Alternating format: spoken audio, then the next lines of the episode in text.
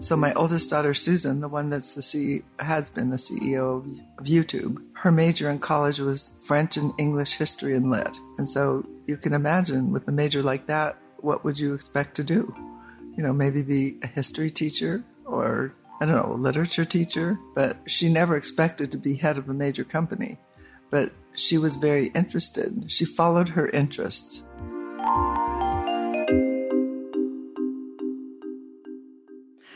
Das war Esther Wojcicki. Esther ist Lehrerin und Bildungswissenschaftlerin und ist im Silicon Valley eine echte Legende.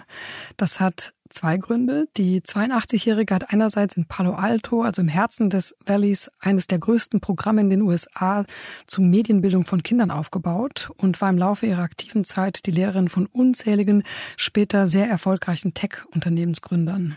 Ja, und dann gibt's noch ein zweites Standbein, auf dem ihr Legendenstatus gründet. Esther hat drei unglaublich erfolgreiche Töchter großgezogen. Susan war lange Zeit die CEO von YouTube.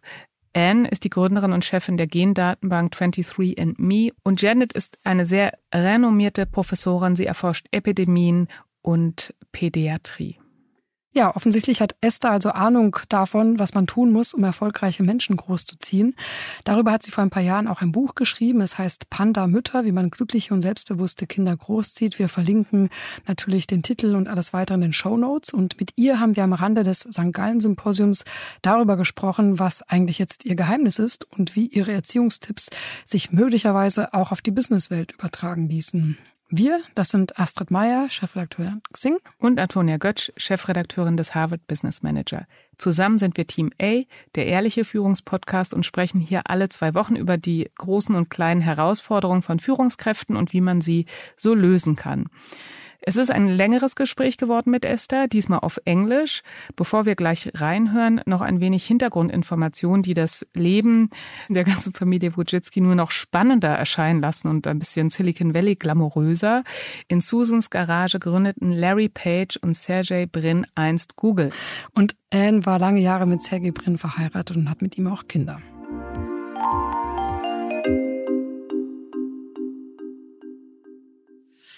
Esther, welcome to Team A, the Honest podcast on leadership.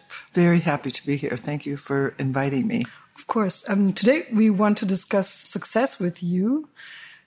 What is your personal definition of success? What does it mean to you? I would say the personal definition of success is that it's a human being who feels self confident and empowered and supported in whatever their life's goal is. And has this definition of success changed for you over the years? Not really. I mean that that definition is pretty generic. And I think a lot of people think that success means having a lot of money. And I think when you're younger, you think that that is success. But actually, my theory is that you need enough money. But that doesn't mean a lot of money. You need enough money to have a family, a home, enough to eat, and, you know, enough to travel a little bit, but you don't need to be a billionaire. As a matter of fact, most of the billionaires that I've met are not happy people. Hmm. So you might want to rethink your goals. you know, having enough money is enough. Some of the happiest people that I've seen in the world are people that work together in a community, feel happy because they're supported, don't have a lot, but have, like I said, enough to live so that you're comfortable. You have family, friends, you feel supported in all areas of your life. All right. You are a journalist, you're a top notch educator. You founded the US's largest high school media program. That's correct. And also, you're a mother of three outstanding and very successful daughters. Right. Two of them, Susan and Anne, are among the most successful CEOs in Silicon Valley for the last decades. Yes. And their sister Janet is a Fulbright winner and a pediatric was it always your intention to raise such successful children? Well, my goal for them was very similar to the goal I just said. I wanted them to be happy, surrounded by friends, family, have enough money. So my oldest daughter, Susan, the one that's the CEO, has been the CEO of YouTube, her major in college was French and English history and lit. And so you can imagine with a major like that, what would you expect to do? You know, maybe be a history teacher or I don't know, a literature teacher. But she never expected to be head of a major company, but she was very interested. She followed her interests. Those were her interests. And so I think it's important for people to follow their interests, whatever they want to do. And it's really important for their family and their friends to support them, especially if it's something that they want to do that, in fact, is not only going to make their world better, but other people's world better. But listening to you talking, it sounds a bit like you just let your daughters do whatever they wanted to. And it, if you talk to parents these days, they try to control a lot and they tell you to study something useful, whatever, whatever that means. And what is your advice to these kind of parents? Well, th- these are called pre professional parents. They want their child to major in something in college that's going to lead to a high paying job. So 20 years ago, everybody wanted their child to be a doctor, or if not a doctor, at least a lawyer, something that was going to make, you know, significant amount of money. And then now it's changed to having kids wanting to be entrepreneurs. And the main reason they want them to be entrepreneurs is because, again, they think that's going to make a lot of money. Um, it's okay for a kid to want to be an entrepreneur as long as they want to be an entrepreneur and they're not doing it just because their parents want them to be an entrepreneur. There are a lot of a lot more career choices now than there were 25 years ago because the tech industry is pretty well developed. There's all kinds of things that you can be. And I think that kids have more of their, um, they know what is interesting for them in the tech world.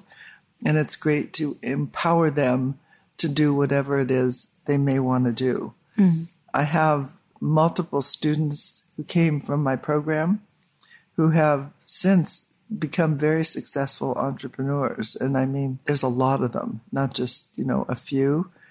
But then I also had a student who became a very successful actor, and that was James Franco. So, you know, they can do anything that they really set their mind to doing, but they have to want to do it. So all these people are interested in how to get their children to have a lot of grit. You know, Angela Duckworth wrote this book, very well known book. I recommend it called Grit. And so the question is, how do you get your children to have this? And the real answer is that they have to do something that they really want to do and they have to believe in themselves. Yeah, I read that you always say that you have, or you you um, tried or you gave your daughters the opportunity to believe in themselves. So, how exactly did you do that? Well, I can tell you that the main way that you learn to believe in yourself is by doing things that you are interested in and then realizing that you can do it. So, believing in yourself comes from practice, from doing something. It's just like, you know, you cannot learn to swim by watching me swim. And you can't learn to ride a bike by reading a book about it. It's just not going to happen. You have to do these things. And the more that you give your children an opportunity to do things can be small things like making dessert for dinner on Saturday night or any responsibility that you might want to give them gives them a sense of confidence in themselves that they can do it. So my theory and what I did with my daughters is they pretty much took care of themselves in many ways. I'm thinking about the main thing that I did, I would say, is that I said, if they wanted to do it, I would help support it. And for example, my daughter Anne decided that she wanted to be an, a competitive ice skater. Oh, wow. Yeah. There's an ice skating rink in Palo Alto, isn't there? Yeah, there is an ice skating Small rink. Small one. yes, but this was the problem, but I supported it anyway. They practice at five o'clock in the morning.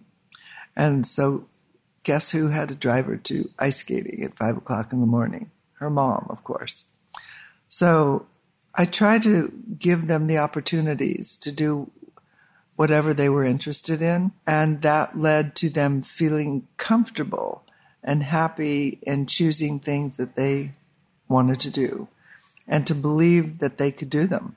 I mean, who would ever think that they could be a competitive ice skater? So all of my daughters had something or some a whole group of activities like that that they were allowed to select. They did it on their own. If they didn't do well, they just did it again. Um, I think they realized early on that it was practice that made the difference. And so whatever they chose to do, they practiced, otherwise known as grit. You keep doing it until you get it right. So in my classes, I taught English, uh, social studies. At one point, I also taught math.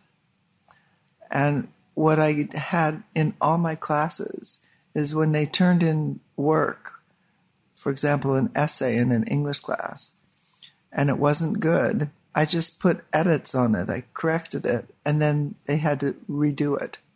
So everything in the program was based on revision because my theory was, and still is today, no one does it perfectly the first time, or even the second time, or even the third time.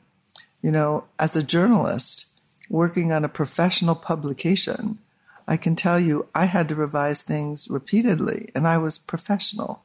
So, why do we expect kids to turn in a paper perfect the first time? And then, if they don't get it right, they get a bad grade and then they get depressed. Of course, I would be depressed too. So, that's one of the principles behind my courses that I was teaching. You always can revise. And then for my daughters, whatever they did, they tried things, it didn't work, they did it again. So it was built into their upbringing. And so that gave them the sense that they could do whatever they wanted to do as long as they had the opportunity to revise and to do it again and to perfect it. Mm. And how did you handle making mistakes? And the reason why I'm asking is in my observation, kids these days, they expect from themselves to be perfect from the get go. So I can see this even with my daughter. She starts something and then probably she compares it with something she saw on social media or whatever. And um, she says it's not perfect. And it seems like this generation is really afraid of making mistakes. But making mistakes, as you said, is is a process and a human. So how, making how mistakes is the is the backbone of creativity. You cannot be creative if you don't aren't willing to make mistakes because anything that's creative is not perfect the first time you do it. So I think the kids today are more concerned about being perfect because there's a lot of models out there, a lot of parents, and it's also on social media as well, that they expect their child to be number one, literally number one. And I say to these parents, hey, there's just one number one. And what about all the other 99? So some of the smartest people and the most creative people were not number one. Take a look at Elon Musk. He is definitely probably one of the most creative people around. He almost flunked out of high school and he didn't do very well in college either. And if I take a look around at other innovators, they also did not do that well. You know, if I look at Mark Zuckerberg, you know, he dropped out of school as well a lot of very creative people pursued what they were interested in, but were not perfect at doing it the first time. So, the message I'd like to give to all parents is it's okay for your child to make mistakes as long as you give them that opportunity to revise whatever it is. Mm-hmm. So, but then what happened to Anne's ice skating career? When did she realize that oh, maybe? My God, it went on and on. I mean, she graduated from high school and then went on to Yale, where she continued ice skating on the synchronized ice skating team. And then, I mean, she still ice skates today, you know? And not only that, her daughter, who is now three, also is ice skating, and her other children, who are you know ten and twelve, are also ice. Skate. Everybody ice skates. We all ice skate. Actually, even I now ice skate. who would have ever guessed? Oh my god, you know. But that career is still there. Although right. you know, she's not professional anymore. You have written a book about raising successful people, and um, there you describe your educational concept, which you call TRICK. And TRICK stands for trust, respect, independence, collaboration, and kindness. do all these things, do they also apply to the business world? So, first of all, they apply to the parenting world. So, I don't know any child that doesn't want to be trusted and respected. The whole acronym. So, in the business world, Trick works really well also. Some of the companies that use this in their company policy, it wasn't called Trick when they started because I developed the acronym in 2014 15 when I wrote the first book, Moonshots in Education. But the principles were incorporated in Google. So Google believes in hiring the best people they can find, trusting them, respecting their ideas. The question is, why wouldn't you respect their ideas if you hired them to be help part of your team? Giving them a lot of independence to work independently, and you know maybe they can't come in at 10 in the morning. Maybe they've got other issues. They can come in at 12 they can work whenever it's convenient that works for them but they collaborate with the team. And everyone treats each other with kindness it's embedded so there are other companies in silicon valley that are doing the same thing that have copied that model and i would just like to suggest it all over the world I mean, all employees will work more effectively, be happier, be more productive if, in fact, they feel like they're part of the team, that you collaborate with them, you trust them and respect them. I mean, the main thing everybody wants is respect. And I'm going to write a book on using trick in the corporate world. And let's say I'm a manager, I'm managing a team, and um, I realized we have a trust issue in our team. What would you um, advise? What shall I do in order to increase trust in everybody on, on the well, team? First thing, it depends on how big your team is, but I would have a meeting because when people collaborate and talk to each other about the issues that are the company is facing, put them out on the table so everyone can talk about it and see it. That helps build trust. And people in companies just aren't doing it. Mm. They are, the managers are just, they want everything to happen quickly. So they just, they're like, this is a waste of time. I'm not going to do that. It is not a waste of time because how people feel determines how productive they are. And so you want to take care of your employees. I mean, you've hired them. They're part of your team. Why wouldn't you be as nice to them as you possibly can be? You want to help them also be productive. They all want to do a good job. I don't know anybody that gets hired that wants to do a bad job. Mm. I haven't met that person yet. Mm. And, and, you have just mentioned yourself, Elon Musk, and I also read that you were friends with uh, Steve Jobs. Yes. And but these are all people that, in a way, are seen like of and are of course business heroes. Yes. And it looks like in the narrative that everything depends only on them. So why trust others or is there not too much expectation just on one person to be the solver of all the problems that a corporation might have? They're very strong personalities.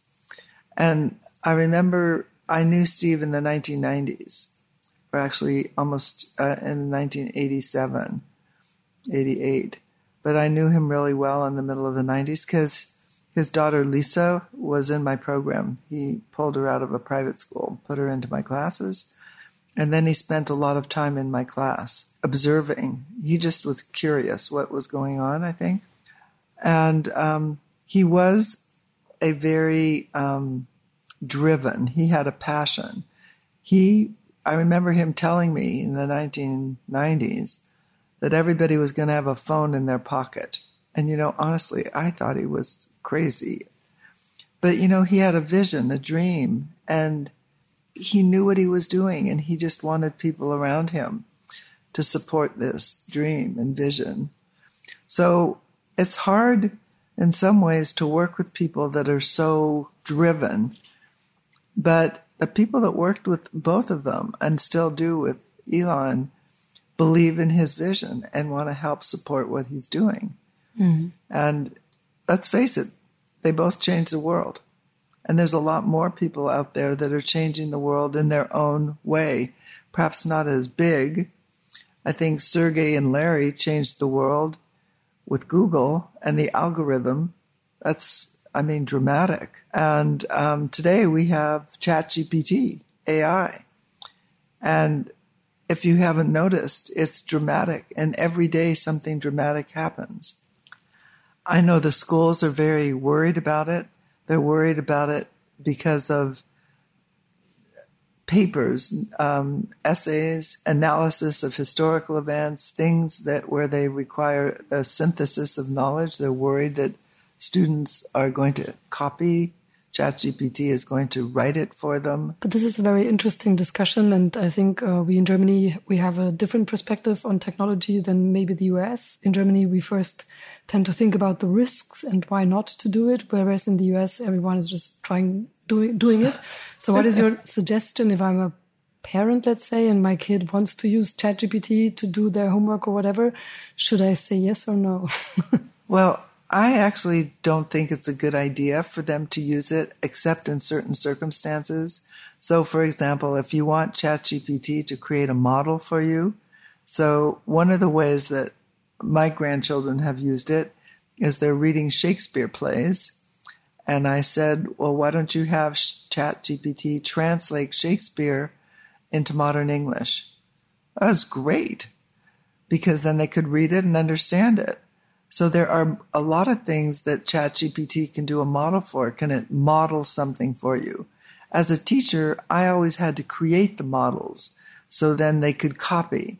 So you can use ChatGPT as a model, but not replacing what you're doing, but just giving you an idea of what's expected. Mm-hmm. So I understand why Germany is perhaps more conservative on this, and I respect it. I think it's smart in many ways.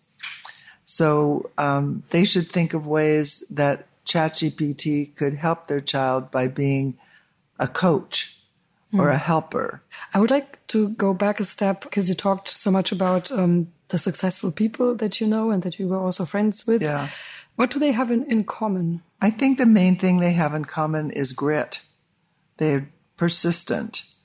And so um, I have this cartoon that I show in some of my talks, which is actually pretty funny. And what it is, is it's a cartoon character talking to a child saying that when you're a child, I want you to be passive, obedient, and do what I say. But when you're an adult, I want you to be innovative and creative and take risks. And it's like, how are you supposed to train a child to do that if all you're asking them to do is be passive? I see. I also read in an interview with um, Susan in a magazine that she said that the three sisters they used to fight a lot at home and had lots of arguments, yet they were good friends at the same time. And so that made me think, as grown-ups in today's world, have we somehow unlearned how to have a civilized argument? They are all best friends. And all the grandchildren are great friends, and they all live five minutes from each other. So I think it worked out. The main thing they were fighting about when they were little, I'll tell you what it was what they were going to wear to school that day. Oh, wow. so I actually helped solve that problem. I bought three of every dress or every outfit. And so, so then the argument is which outfit should we all wear today? So that was okay. That was the main thing. But how important is it to, to argue and also challenge each other's views in order to become a successful person? I think you should feel comfortable challenging each other, and then the recipient should also feel comfortable arguing, not getting mad, you know, but being able to conduct an argument and talk reasonably about why why things are the way they are. Mm. They were all on a swim team too, and they all had to go swimming at the same time, which was rather inconvenient time, and they had to ride their bikes to the swim team. So that also presented arguments. It's like, what time should we go? No, mm. let's go. Yeah. So, but I let them do it themselves. Your husband, um, he was a physics professor at, at Stanford University. Yes. And I read that he even questioned Einstein's theories. So how yes. much did your daughters also discuss these kind of intellectual challenges with you parents? A lot. Hmm. So our dinners were constant intellectual challenges. And he gave them the way to the scientific process, how to think, how to challenge everything. And I mean, he didn't believe anything. Honestly, it was uh, it drove me crazy too. You know, because the scientist, like, he was always asking me, "How do you know that?" And it's like, well, I know. and he's like, "No, that's not sufficient. You have to explain how you know." That's what happens with professors of physics. In case you wanted to know what it's like. And so, do we need to learn to ask more questions also in the corporate you always, world? Yes, you need to ask more questions, and then don't be afraid of asking questions. Oh, the other thing that I taught them all is never believe just one view. Always check it out. Always make sure. And so, just because somebody has a long title after their name doesn't mean they're right. It just means that's their opinion, and they now have a long title after their name. Did you also set boundaries for your kids? Yes, I did have boundaries. Yeah, they actually all had to go to bed at a certain time. I needed my peace. so yes, they they went to bed early. I just want you to know, like eight o'clock, you're in bed. That was it. And they also had to make their own bed, take care of their own room, line up their toys. They had a lot of toys. Okay, so those were the basics that your kids also had to the- be. right. And the main toy they played with was Lego. It was like all over the house. So I was like, collect all those Legos. I'm stepping on it and hurting my feet. I see. And then later on, all of your daughters became successful in industries and fields that are traditionally dominated by men, um, such as tech, biotech, science. Is this a coincidence, or did you also? I also them- trained them that. I was like, men, men and women, they're just alike for the most part. There's a few differences so that, you know, you can have children, but otherwise you guys are the same. And so you have the same opportunities, the same brain, the same. So don't be intimidated. Hmm. And and how about you? You used to work as a journalist back in the seventies, sixties. So I, yeah, can you imagine? I have a master's degree in journalism. I worked as a journalist in the 60s and 70s. Um, for those of people that are listening that don't know, the newspapers all over the world had four sections. First section news, second section opinion, third section sports, and the fourth section was women's. And so I was allowed to write for the women's section, but I didn't want to write for the women's section because all it was was recipes, how to take care of your husband, how to take care of your children. Was all kinds of like practical ideas for being a good housewife. I didn't like that. I wanted to write for the news section. Well, you know, women weren't in journalism back then. I mean, I couldn't get into the San Francisco Press Club because women weren't allowed. Couldn't get into the New York Press Club. They were blocked. So I said, well, can't do that. I'll teach journalism. and so this grit, the notion of grit, also comes from from your own biography. It must come from me. Yes. I never gave up. Looking back, is there anything that you wish you had done differently with your daughters? Well, I mentioned this at one point, and that was yes, I think there was one thing where I didn't trust them sufficiently, and I should have. You know, you can trust your children to have good table manners and to wait, and you are the model. And if you trust and expect it, they'll do it. Well, somehow I got the impression that, you know, when they're little, they make a giant mess, and that's okay. And somehow, as they got older, they still made a giant mess. and I was like, oh, kids must just be like that. But that's not true. So I should have done a better job with table manners. And I can tell you, a 12 month old, a one year old can also have manners. And um, yeah, so I, I remember, you know, going to a fancy restaurant in Geneva and they were under the table, my children, and it was not well received. So I should have done a better job on that. Anyway, fortunately now at least they have table manners now. They're Thank not God. under the table. No, no, no, they're not. They're not crawling under the table. Just in retrospective, meeting so many later on then successful people that were your students, your own daughters that are so successful. Um, one of them was married to one of the most successful entrepreneur of our times. How much success really depend on education, or is it also more a mixture of everything? You know, like being born into the right family that takes care of you, that has the resources, um, that also has the money to send you to a good school. So, my theory is that education is the most important thing to change your life. And I came from a very poor family. My parents were immigrants. My father was from the Ukraine. My mother was from Siberia. My father was an artist, and artists don't earn a lot of money. And so while I was growing up, I was very poor. And we didn't have a lot of anything. In fact, we didn't even have enough food. But I decided when I was a child, I wanted to get out of this impoverished situation. And I figured out the story is in my book, actually, that I could get out of it if I was educated. And so, even though I was not, I didn't have any money to go to college, I managed to get a scholarship to University of California, Berkeley. And so I went to Berkeley. I was the first family member to go to college. And it was like, I, you know, I was afraid that I might not do well. In the beginning, I didn't do so well at Berkeley, but I didn't flunk out. I managed to graduate and I got three degrees. You know, I got a bachelor's in English and political science, a master's in journalism, another master's in education, and then I, I have some more degrees also from other institutions. Turns out I like to look, go to school. A lot of a lot of grit again.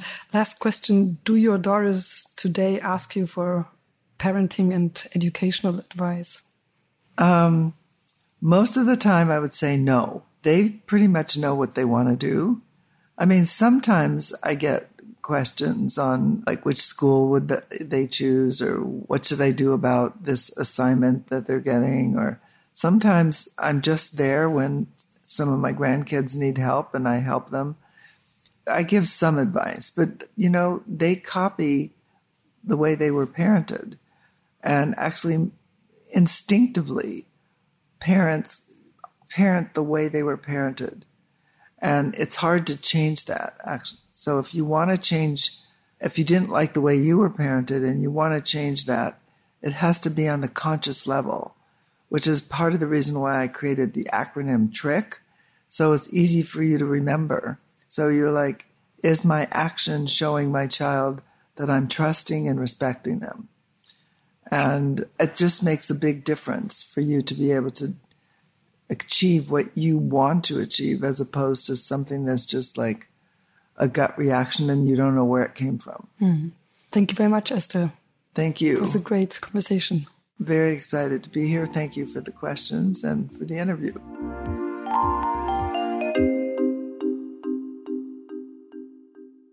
Ja, was für eine bewegte Lebensgeschichte. Das klingt ja fast unglaublich wie ein Film. Und ich nehme aber viel für mich mit und für meinen Alltag. Also zum Beispiel fühle ich mich darin bestätigt, dass es das Beste ist, Menschen darin zu unterstützen, viel selber zu probieren und dabei vielleicht auch mal Fehler zu machen und zwar möglichst viele Fehler. Das gilt ja für Mitarbeitende genauso wie für Kinder. Also ich denke da an meinen Sohn und natürlich bin auch ich da manchmal total nervös. Mein Sohn will gerade ganz viele Wege alleine gehen, abends nach Hause vom Freund alleine mit sieben. Und ja, da das eigene Kontrollbedürfnis auch mal etwas zu überwinden und loszulassen, weil es den anderen Menschen wachsen lässt. Ja, also mir geht's genauso. Meine Tochter ist ja schon etwas älter, die ist jetzt 13, aber seit diesem Gespräch mit Esther helfe ich ihr wirklich bei eigentlich gar nichts mehr. Und natürlich kann man das auch auf die Führung von Teams übertragen, denn wer nicht vertraut und alles steuern möchte, kann auch natürlich keine selbstbewussten, kreativen Teams anleiten. Im Gegenteil. Genau, so ist es. Und ein weiterer Punkt, der noch hängen geblieben ist, ist Grit. Da gibt's ja eigentlich keine so wirklich perfekte, eindeutige Übersetzung im Deutschen. Ich habe das mal für mich mit mutige Ausdauer übersetzt. Wow, das ist ja eine schöne Übersetzung, die werde ich mir merken.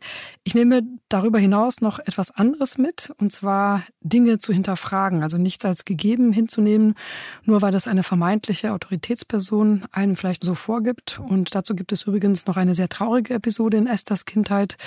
Als sie zehn Jahre alt war, hatte ihr kleiner Bruder beim Spielen eine Packung Aspirin verschluckt und als es ihm dann daraufhin recht schlecht ging, rannte die Mutter mit ihm mehrere Krankenhäuser ab, aber niemand nahm sie ernst und am Ende starb der kleine Bruder. Und ihre Mutter habe sich einfach nicht getraut, die Ärzte in Frage zu stellen. Also nahm sich Esther vor, selbst immer die harten Fragen zu stellen. Und das alles hat sie mal dem Time Magazine erzählt. Und offensichtlich hat sie sich nach dem Prinzip ja selbst den Ehemann ausgesucht, der auch Albert Einstein in Frage gestellt hat. Ja, was für eine Frau, was für eine Geschichte. Als Hausaufgabe haben wir diesmal Folgendes für euch. Reflektiert doch mal, nehmt euch vielleicht einen Stift und einen Zettel, wie ihr Esthers Trick-System, also sie hat es ja benannt, Trust, Respect, Independence und Collaboration and Kindness, wie ihr das in eurer täglichen Arbeit umsetzen könntet. Was für eine schöne Hausaufgabe. Wir sagen an dieser Stelle Tschüss und es ist ein Tschüss für eine längere Zeit, denn wir verabschieden uns mit dieser Folge in die Sommerpause. Wir hören uns dann Ende August, Anfang September wieder. Bleibt uns gesonnen und genießt hoffentlich einen wunderbaren Sommer. Tschüss.